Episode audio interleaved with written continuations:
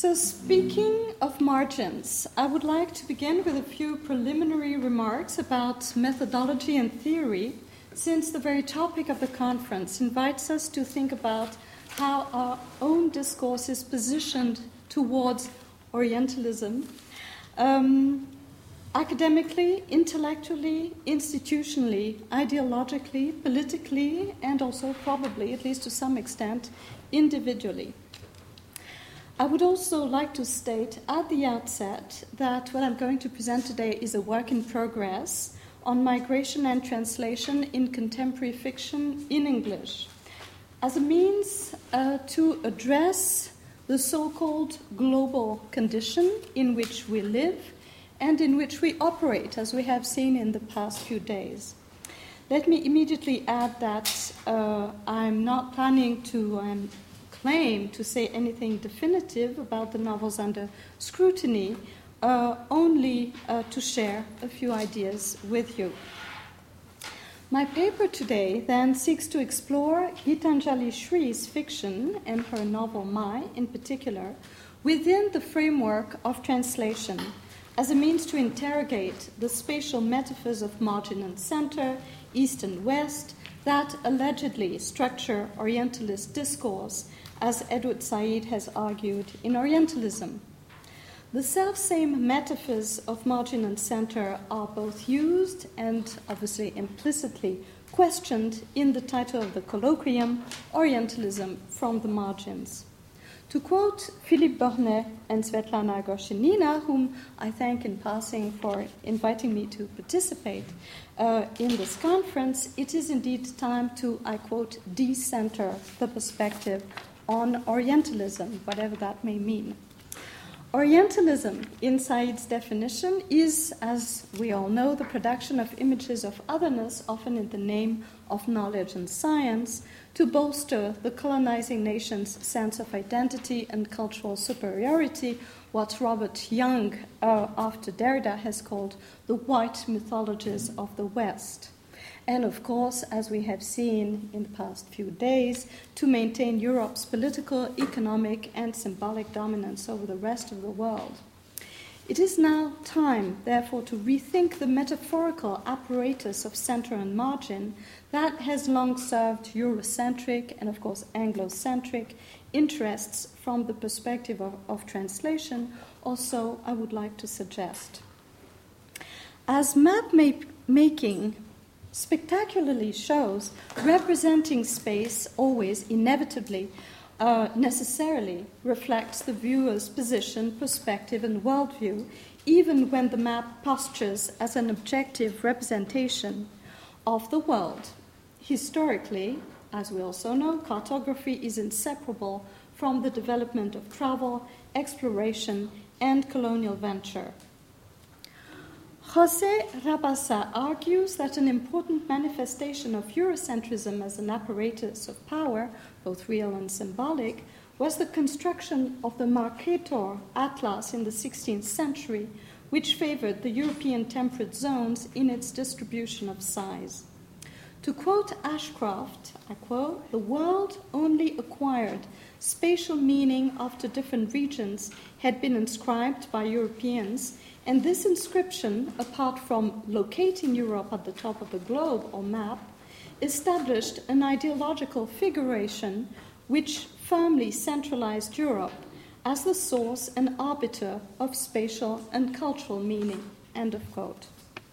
In other words, Europe was established as the vantage point from which the rest of the world was viewed and hence mastered, controlled, surveyed, uh, the superiority of the metropolitan center over the colonial peripheries being established through a complex nexus of power and knowledge.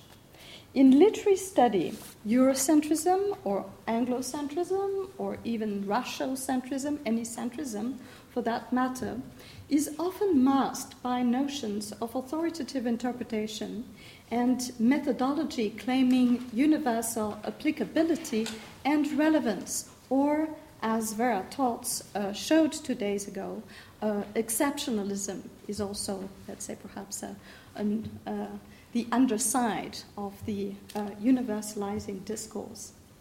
This raises the question of the unthinking imposition and application of Western epistemologies and methodologies onto quote unquote, quote unquote non European literatures and cultures.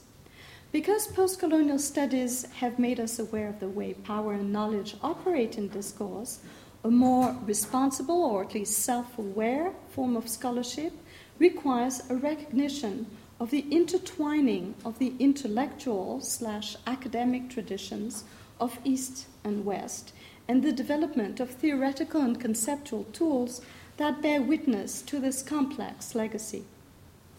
As Edward Said already pointed out in his 1975 study, Beginnings, Intention, and Method, I quote, it is less permissible today to imagine oneself as writing within a tradition when one writes literary criticism. This is not to say, however, that every critic is now a revolutionist destroying the canon in order to replace it with his own. A better image is that of the wanderer going from place to place for his material, but remaining essentially between homes. End of quote. James Clifford has taken up and pursued Said's advocating of traveling theory. Clifford observes that the Greek term theorein itself implies a practice of travel and observation, a man sent by the polis to another city to witness a religious ceremony. Theory is a product of displacement, comparison, a certain distance. To theorize, one leaves home. But like any act of travel, theory begins and ends somewhere. In the case of the Greek theorist, the beginning and ending were one, the home polis. He adds, this is not so simply true of traveling theorists in the late 20th century. He also adds, in light of such decenterings, to theorize becomes a newly problematic activity. In short, after Said and Clifford, I think that we need to be distrustful today of any theory, model, or method that proclaims its own centrality. Instead of replacing one map by another, then, I would like to propose a move from the spatial metaphors of center and margin premised as they are on a static mapping out of the planet and of the world order, an assumed topography, to quote Clifford, to a more dynamic understanding of literary productions in the global age, inspired by Homi Bhabha's concept of cultural translation, which he defines uh, in The Location of Culture, and uh, which is characterized by a poetics and a politics of translation I think I'm going to skip that. Contemporary writers like Salman Rushdie and Geetanjali Shree, amongst others, illustrate, that is to say, thematize and enact, I think, Bhabha's concept of cultural translation, inasmuch as they rethink the fixed binaries of East and West from a position in between languages, cultures, and worldviews. Significantly, Baba wrote one of the chapters from the location of culture in dialogue with his good friend Salman Rushdie, and explicitly so in response to the satanic verses, which goes to show that there are interesting exchanges uh, between fiction and theory. To quote Bhabha, we should remember that it is the inter, the cutting edge of translation and renegotiation, the in between space, that carries the burden of the meaning of culture quite complex claim, uh, which we may want to come back to later on. To illustrate this, let me briefly quote from Rushdie's uh, famous slash infamous novel to illustrate this point. The Satanic Verses begins with a bang in airspace when two Indian men, Saladin Chamcha and Jibril Farishta, tumble from the heavens when their plane is blown up by a terrorist before reaching its destination, London. They both miraculously survive the fall, which nevertheless produces dramatic transformations as they turn into a foul breathed demon and a mad archangel, respectively. The novel significantly begins with an inaugural scene of translation both literal and metaphorical. I quote, Oh, my shoes are Japanese, Jibril sang, and some of you may already recognize that quote. Translating the old song into English in semi conscious deference to the uprushing host nation. These trousers, English, if you please, on my head, red Russian hat. My heart is Indian for all that.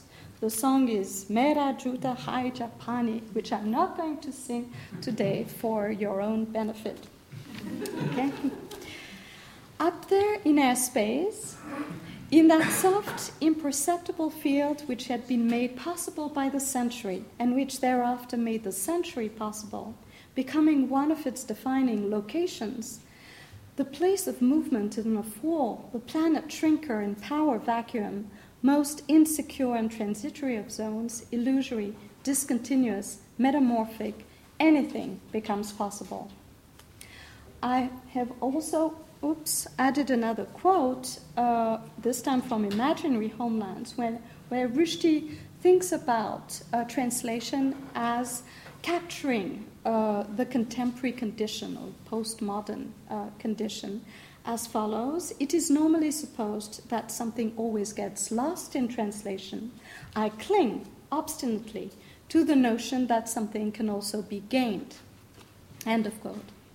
Like Rushdie, Geetanjali Shree reconceptualizes space, time, identity, memory, and writing from an in between, cross cultural perspective that unsettles the binary logic of East and West self and other, English and Hindi. Although they both thematize and enact various modalities of translation in their respective novels, Shree and uh, Rushdie couldn't be more different. Shree's intimate, tentative, meditative, self conscious, lyrical prose radically contrasts with Rushdie's loud, exuberant, extravagant, provocative, and literally over the top. I mean, even the, the, the opening scene of the satanic verses uh, uh, encapsulates that sort of signature style. Unfortunately, as we were saying before, has become pretty much a parody of himself today. Anyway, so in the remaining time, I would like to sketch out a few modalities of translation in my, in light of Bhabha's reflections on in betweenness, hybridity, and cultural translation. I'm going to skip that. In her novel Mai, Geetanjali Shree proposes to replace the fixity of East and West, Hindi and English, by a type of writing that foregrounds the dynamic, shifting, and mutually defining, also enriching, if problematic, relationships between English and Hindi, past and present, mother and daughter, self and other, language and silence. First of all, uh, it is important to remember that the novel was originally written and published in Hindi in 1997 and only subsequently translated into English by Nita Kumar, herself a cosmopolitan academic based in and teaching in the US. The translation, like the original novel in Hindi, um, was published by Kali for Women in 2001, and it reached uh, then a broader audience both in India and internationally. Shree's novel then uh, became famous in English, which is quite ironic when we consider that she had made a point of writing it in, in Hindi, in her mother tongue. But as we shall see in a minute, what she means by mother tongue is quite uh, complex. Furthermore, the translator herself, Nita Kumar, had mixed feelings about her role in accommodating the text in the former language of empire and in the worldview that underlies it. Nita Kumar writes in the afterword to the English edition that she is, I quote, uh, sorry, it's not a quote on the um, on the PowerPoint, I quote, uncomfortable with the role I seem to be performing, that of the critic, certain of the nature of literature and of the way to read it, convinced of the mimetic view of literature. She adds, This humanist, empiricist, and idealist view that takes language to be transparent and experience to be prior is exactly what I would like to is true. End of quote. Kumar insists that her translation is a provisional, subjective, open ended reading of the text as performance. She adds that her experience of translating from Hindi to English was complicated by the acute awareness of English as the former language of empire.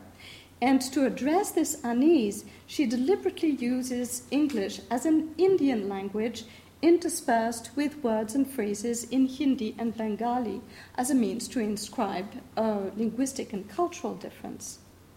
Nita Kumar does not evade the contradictions and paradoxes of her own position as a privileged cosmopolitan intellectual, though. She points out that although Hindi is her mother tongue, she has a greater mastery of English. And here comes the quote The problem of the mother, which is the central theme in Geetanjali Shree's uh, Mai, is, she adds, also the problem of the mother tongue, and equally insoluble, but equally, I hope, worthy of being pursued. End of quote. It's the conclusion of her uh, by the way. So she really ends uh, on an open note. The analogy that the translator establishes between the silent slash silenced mother in the novel and the hidden, displaced, replaced Hindi text is very suggestive. The absence of the mother, of the mother tongue, and of the source text is evoked with nostalgia by both Shree and her translator Kumar, but Kumar does not leave it at that. She also suggests that paradoxically, it is what makes the novel possible, let alone its translation. The relationship between mother and daughter, author and translator, Hindi and English, is therefore quite complex and it must remain open. Insoluble is, by the way, a very interesting word, but I don't have time to discuss it now. Opposing Hindi and English would indeed be far too reductive and simplistic, since Hindi as a language was standardized within the context of colonial India in close relation to and in opposition with English. And uh, as a language, Hindi obviously borrows from uh, English as well as all kinds of other elements uh, from uh, Urdu, Persian, and so on and so forth. Conversely, English is a global language shot through with borrowings from Hindi, among others. And yesterday we had um, uh, uh, a quotation from the famous, infamous Anglo Indian dictionary, Hobson Jobson, which demonstrates that English is indeed mixed and hybrid. In her translation, Nita Kumar makes sure to reflect the inherent hybridity of the English language. And Geetanjali Shree herself questions a mere simple, simplistic opposition of English and Hindi in a wonderful essay um, entitled Writing is Translating, is Writing, is Translating, dot, dot, dot okay? also open ended. When uh, she states that, I quote, Take writers like me, bilingual from childhood, in a formerly colonized and now formerly decolonized part of the world. See how she puns in English. It is no ordinary bilingualism. It is not about toing and froing from one language to another, like perhaps some of you present here do with French and English like what we've been doing for the past three days. It is about toing and froing between one mixed hodgepodge khichri language to another mixed hodgepodge khichri language, tongue twister, for me at least. English Hindi dialects mixed to dialects Hindi English mix. Our attempts to resolve, another occurrence of the word resolve, this confusion or babble is what makes for the enrichment and renewal of our worlds. Okay? Um, by the way, hodgepodge is itself uh, a mixed word of Anglo French origin. Translation, then, is no mere travel, toing and froing between East and West and back, home and foreign lands, mother and daughter, tradition and modernity, past and present, and so on and so forth.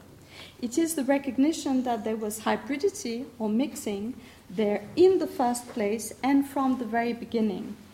And this is the matrix from which both the novel and its translation emerged. In other words, a text, any text, is always already a translation. As Shree herself observes, in writing is translating, is writing is translating, Mai is steeped in the manifold effects of linguistic, literary, and cultural displacement. The narrative focuses on Sunaina, a young woman who, after spending several years abroad, returns to the family house in northern India in order to look back upon her childhood and honor the memory of her mother, Mai. The novel is a fictional memoir that suggests that Sunaina's life and her very sense of self is inseparable from that of her mother. The focus of the narrative constantly shifts from the daughter to the mother, whose story uh, resists being told since Mai was a selfless and silent presence in the home, or so her children perceived her to be. From the perspective of adulthood, however, the daughter realizes that her mother, in fact, played a crucial role in her own emancipation from the traditional roles of uneducated daughter, patient, caring, and uncomplaining wife, hardworking homemaker, long suffering daughter in law, and loving mother. Although Sunaina became aware of it belatedly, Mai enabled her to free herself from the self sacrificial roles to which she was destined, as it were. Sunaina recognizes that she deeply misunderstood her mother's silence and submission to traditional customs and misconstrued them as passivity and helplessness. The daughter even realizes that her mother had a, some degree of agency within the family, notably as regards her children's access to education. Sunaina further reflects on the predicament of capturing the silent, secretive, and elusive figure of the mother in a web of words. The text thus revolves around the necessity and yet simultaneously the impossibility to tell the story of the mother in her own voice. The mother can only be evoked, celebrated, memorialized through her daughter who very often bemoans uh, her failure to see that there was, uh, to quote her, a presence behind the veil.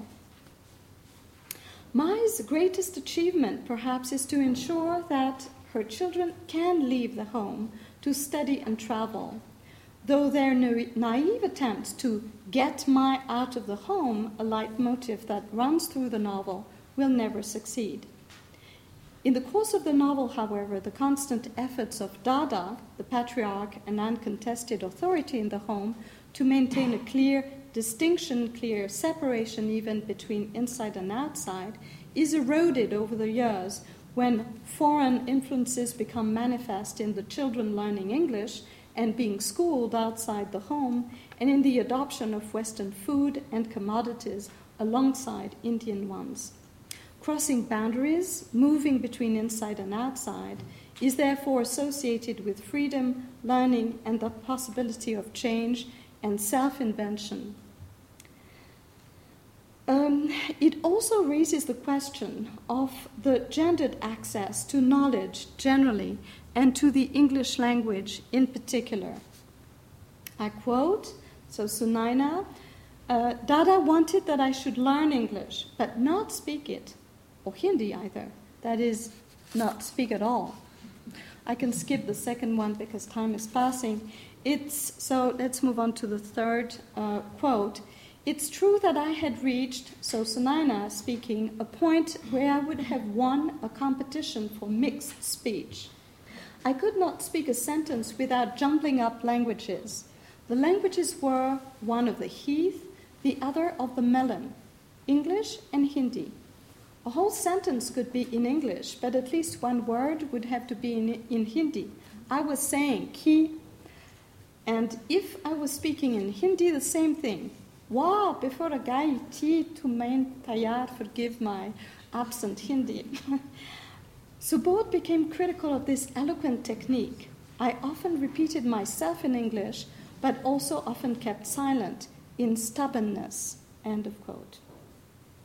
When the novel is read in Hindi, obviously, it is interesting to see the daughter speaking the language of the mother.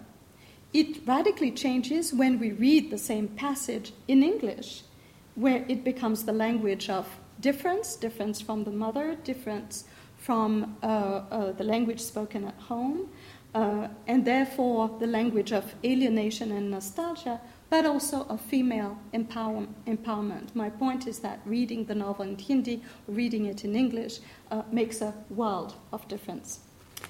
Another striking modality of cross cultural influence is food. Mai and the servant, how they cook for every member of the family who all have their own habits and preferences. The shared meals are composed of, I quote, for everyone, papads, chutney, yogurt, pickles. Later, we were responsible for the introduction of new Western things, some of which Babu ate with pleasure, and all of which Daddy always did soup, cutlets, sandwiches, ice cream, cake, biscuits, chocolate. That is to say, there were many menus, types of menus in that one house. The whole range from London to our neighbor, neighboring village flourished in our kitchen. That is what we were raised on. It's not easy to forget. Both cake and gur have gone into our making. Maybe we are crossbreeds, spotted, some wild exotic plant, but that's us.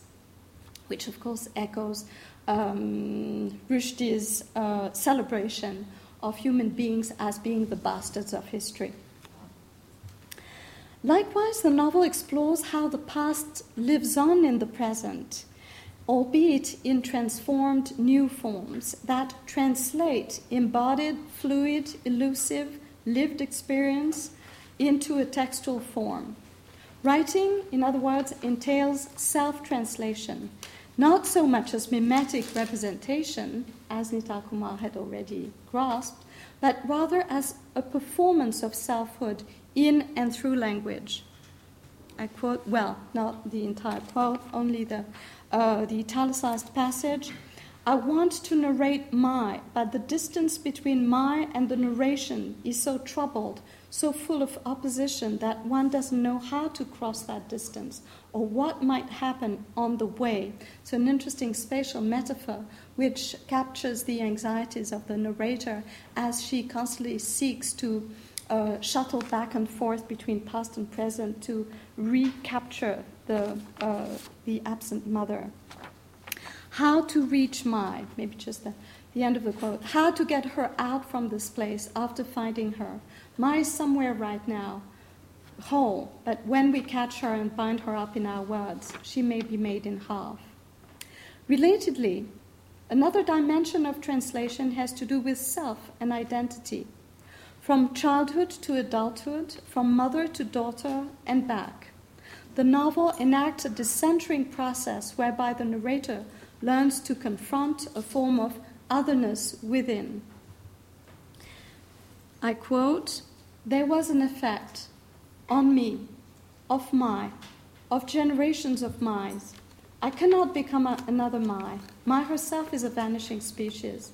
Even if I could become another Mai, I would not like to become one, to be one. I will fight to the death not to be another Mai. I'm forced to pay respect to this tireless, weak person who gave protection to the strong me. It was her tireless weakness that enabled me to fight. We don't have time to analyze the passage in detail, but uh, uh, just pay attention to the um, to the shifts in uh, perspective and attitude and, and uh, uh, feelings of the narrator. Finally, writing itself is a translation, articulating thoughts, sensations, memories, impressions into words. To quote Shree herself, expressing any impression in words is itself a translation. The inarticulate is translated into the articulate. End of quote. Translation, then, postulates a, a certain ethos of writing, open to the other, open to the mother, the other voice, the other language, the other culture, uh, not fixed, uh, not static, but dynamic, fluid, self conscious, and hopefully respectful of difference. Thank you for your attention.